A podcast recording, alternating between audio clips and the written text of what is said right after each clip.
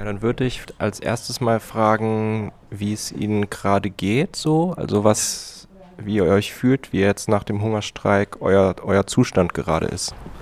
ایرو پازده روزه هم به آشتو گرفته دنن جبو هوا لیلا و چالکه دست بکرنه هم وی دستک دکن uns geht es sehr, sehr gut. Wir sind jetzt heute im 15. Tag unseres Hungerstreiks und wir sind auch sehr, sehr motiviert. Wir sind sehr entschlossen. Wir wissen ganz genau, dass wir, ähm, ne, was wir wollen. Und zwar haben wir uns in diesen Hungerstreik begeben, weil wir die Forderung von Leila Güven unterstützen. Sie ist heute auch neun, äh, 97 Tage im Hungerstreik. Und das Hauptziel von unserer Aktion ist natürlich, dass uns die Öffentlichkeit, die Allgemeinheit hört. Und deswegen äh, sind, sind wir auch sehr entschlossen, diese Aktion fortzuführen. سری تمالی هم دخوازن هر کس دنگی ما بکی و لما گهدار بکی یعنی خواه Ist es ein schmerzhaftes Gefühl, auch manchmal anstrengend, jetzt so lange nichts zu essen? yani rosti yani hili یعنی معده و نخواشی و ارینو راست اف تشتکی دبی معده مجبیشه Also es mag sein, dass natürlich dieser Hungerstreik äh, gesundheitliche Anstrengungen mit sich bringt, dass man zum Beispiel Bauchweh hat oder dass es so physisch äh, ein bisschen auch äh, ne, äh, anstrengend ist. Aber für uns, weil wir äh, genau wissen, weswegen wir das machen, weil wir einen starken Willen haben, äh, nehmen wir auch in Kauf, sogar wenn es sein muss, bis in den Tod zu hungern, äh, Äh, weil wir entschlossen sind, die Isolation, die politische Isolation, die gesellschaftliche Isolation äh, der Kurden von Abdullah Öcalan äh, zu durchbrechen. Und bis wir das nicht hinkriegen, wollen wir auch nicht aufhören. Und deswegen können wir mit diesen, also sind wir auch bereit, diese Opfer zu bringen. Und deswegen können wir auch mit den Folgen dieses Hungerstreiks leben. Warum seid ihr in den Hungerstreik getreten? Sebebi ev e, zaten vak insanın serukeme ev nezika bir salana سالانه دست دولت ترک ده اف سه ساله تکلی خود کردن یعنی تکلی Genau, also der Grund, warum wir in den Hungerstreik getreten sind, äh, ist die 20-jährige Isolationshaft von Abdullah Öcalan. Äh, die letzten drei Jahre, äh, knapp drei Jahre, gab es überhaupt keinen Kontakt zu ihm, kein Lebenszeichen von ihm. Und seine Isolierung, seine Isolationshaft ist auch die Isolierung der, der Kurden, die friedliche Lösung der kurdischen Frage. All das wird nicht möglich sein ohne die Durchbrechung seiner Isolation und deswegen ist für uns, also die ganzen anderen Freundinnen, die im Hungerstreik sind und deren Forderung und auch unsere Forderung ist die gleiche. Wir wollen, dass die Isolation durchbrochen wird und dass eine friedliche Lösung der Kurdenfrage möglich ist. Und dafür wollen wir in die Öffentlichkeit und wenn es sein muss, sind wir auch bereit, auch mit unserem Leben dafür zu zahlen. بس ام گلک حساسن جبو ندیتنان اف عالم ما نابینه اف دنیا ما نابینه ام جبو یکی گلک عاجزن ام جبو مرنا خو هیچ نافکرن ام کنگ دمرن eine der ersten, die ja in den ähm, Hungerstreik auch getreten sind, wenn ich da richtig informiert bin, ähm, ist Leila Güven. Und ähm, ähm, sie ist ja jetzt, glaube ich, aus dem Gefängnis freigekommen, also vielleicht auch wegen dem Hungerstreik.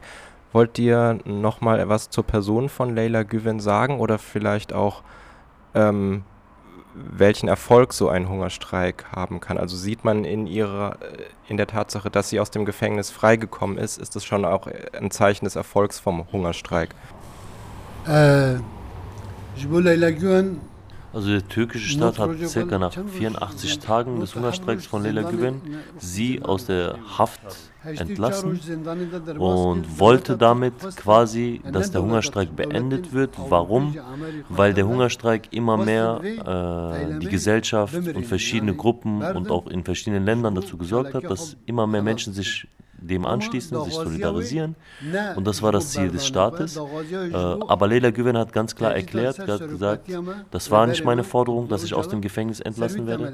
Meine Forderung war, dass die Isolation von Abdullah Öcalan und die Isolierung der Kurdenfrage, dass das aufgehoben werden soll, damit ein Friedensprozess wieder äh, möglich ist. Und weil, weil diese Forderung noch nicht erfüllt ist, werde ich mit meiner Aktion weitermachen. Und äh, das ist eben das Problem, dass der Staat gesehen hat, es wird immer mehr Massen schließen sich diesem Hungerstreik an und es wird immer größer, stärker und deswegen hat man versucht, durch die Entlassung von Leila Güven diese, diese Aktion auch, dass sie beendet wird. وك هفول هفول مجو يعني وك هفول برز هفول ev Gurov Çibune dest pê kir necbûn û ji hepsê derkeve. Also als Ergänzung nochmal, äh, Leyla Güven hat halt diese Aktion äh, ganz klar mit dem Ziel angefangen, halt die Isolation von Öcalan und die Isolationshaftbedingungen und die Folter halt zu beenden. Das war das Ziel und äh, das sind auch die Forderungen von Tausenden oder Hunderttausenden Menschen.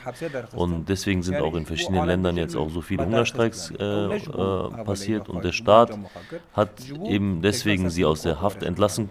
Sie ist jetzt auch an einem kritischen Punkt, wo sie eigentlich auch jeden Moment auch sterben könnte, aber damit der Staat sagen kann, ja, wir haben sie doch aus der Haft entlassen. Also damit äh, die Schuld von sich äh, weg, äh, quasi die Verantwortung davon sich zu entbinden, aber äh, er sagt nochmal ganz klar, äh, wenn irgendjemand, also allen voran Leila Güven ihr Leben verliert oder alle diese Hungerstreikenden, einer von ihnen ihr Leben verliert, dann ist der Schuldige dafür, allen voran der türkische Staat und äh, der Staatspräsident Erdogan.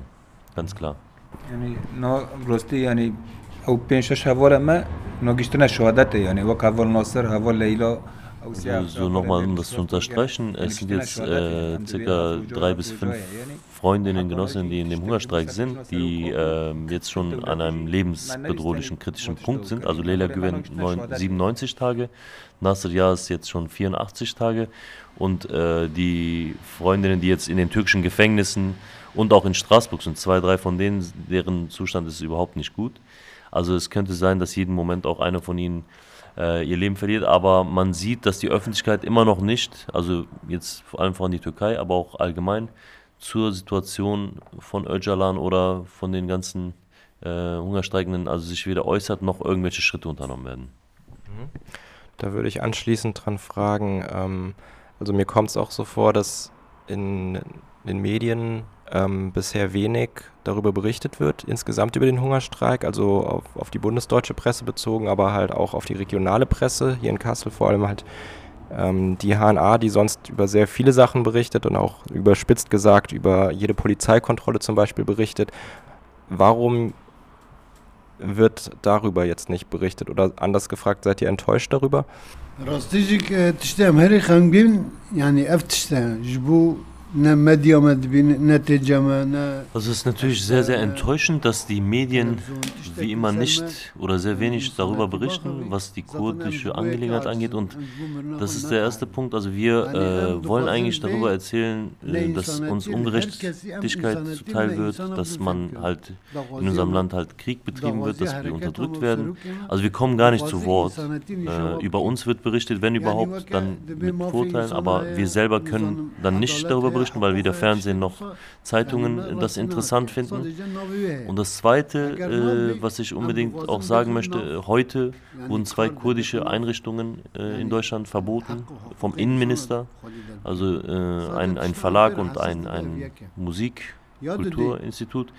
Und das äh, mein Aufruf oder meine Frage an den Innenminister, an den Außenminister, an Merkel selber, also wir werden als Terroristen dargestellt oder als Teilorganisation von Terroristen, aber äh, hier in Deutschland gibt es sehr viele Einrichtungen, Moschees, wo auch Dschihadisten sich dem Islamischen Staat angeschlossen haben oder auch ultranationalistische Gruppierungen. All diese Gruppierungen, die gibt es hier in Deutschland, mit denen wird nichts gemacht, aber wir werden immer in diese äh, Terrorismus-Schublade gesteckt und das, das ist eine Ungerechtigkeit. Und all diese Sachen passieren und die Medien wollen das irgendwie auch anders darstellen, als es ist, wenn sie überhaupt darüber berichten. Und das ist auch die zweite große Enttäuschung für uns.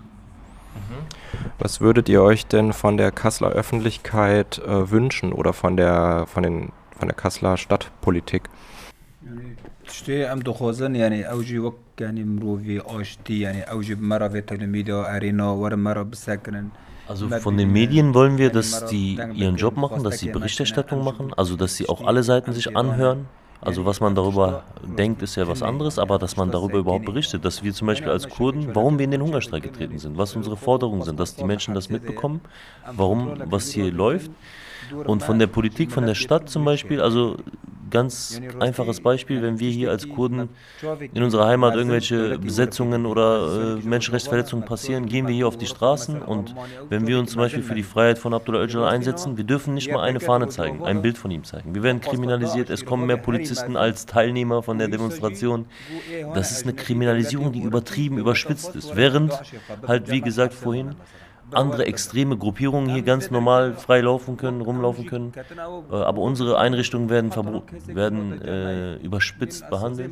All das ist zum Beispiel natürlich für uns macht, wird das Leben hier schwer gemacht. Also wir haben deswegen ist das unsere Erwartung, dass sich der po politische Kurs, die Einstellung auch hier in Kassel ändert, sich ändert. Okay, danke schön für das Gespräch. Also wir danken uns auch sehr, dass du heute hier da warst, dass wir dieses Gespräch hatten und mein Aufruf als allerletztes, also dass alle Menschen, die wirklich an Demokratie glauben, dass sie sich auch für Gerechtigkeit einsetzen, dass auch irgendwie unsere Stimme erhöht wird und dass wir uns für Frieden einsetzen können.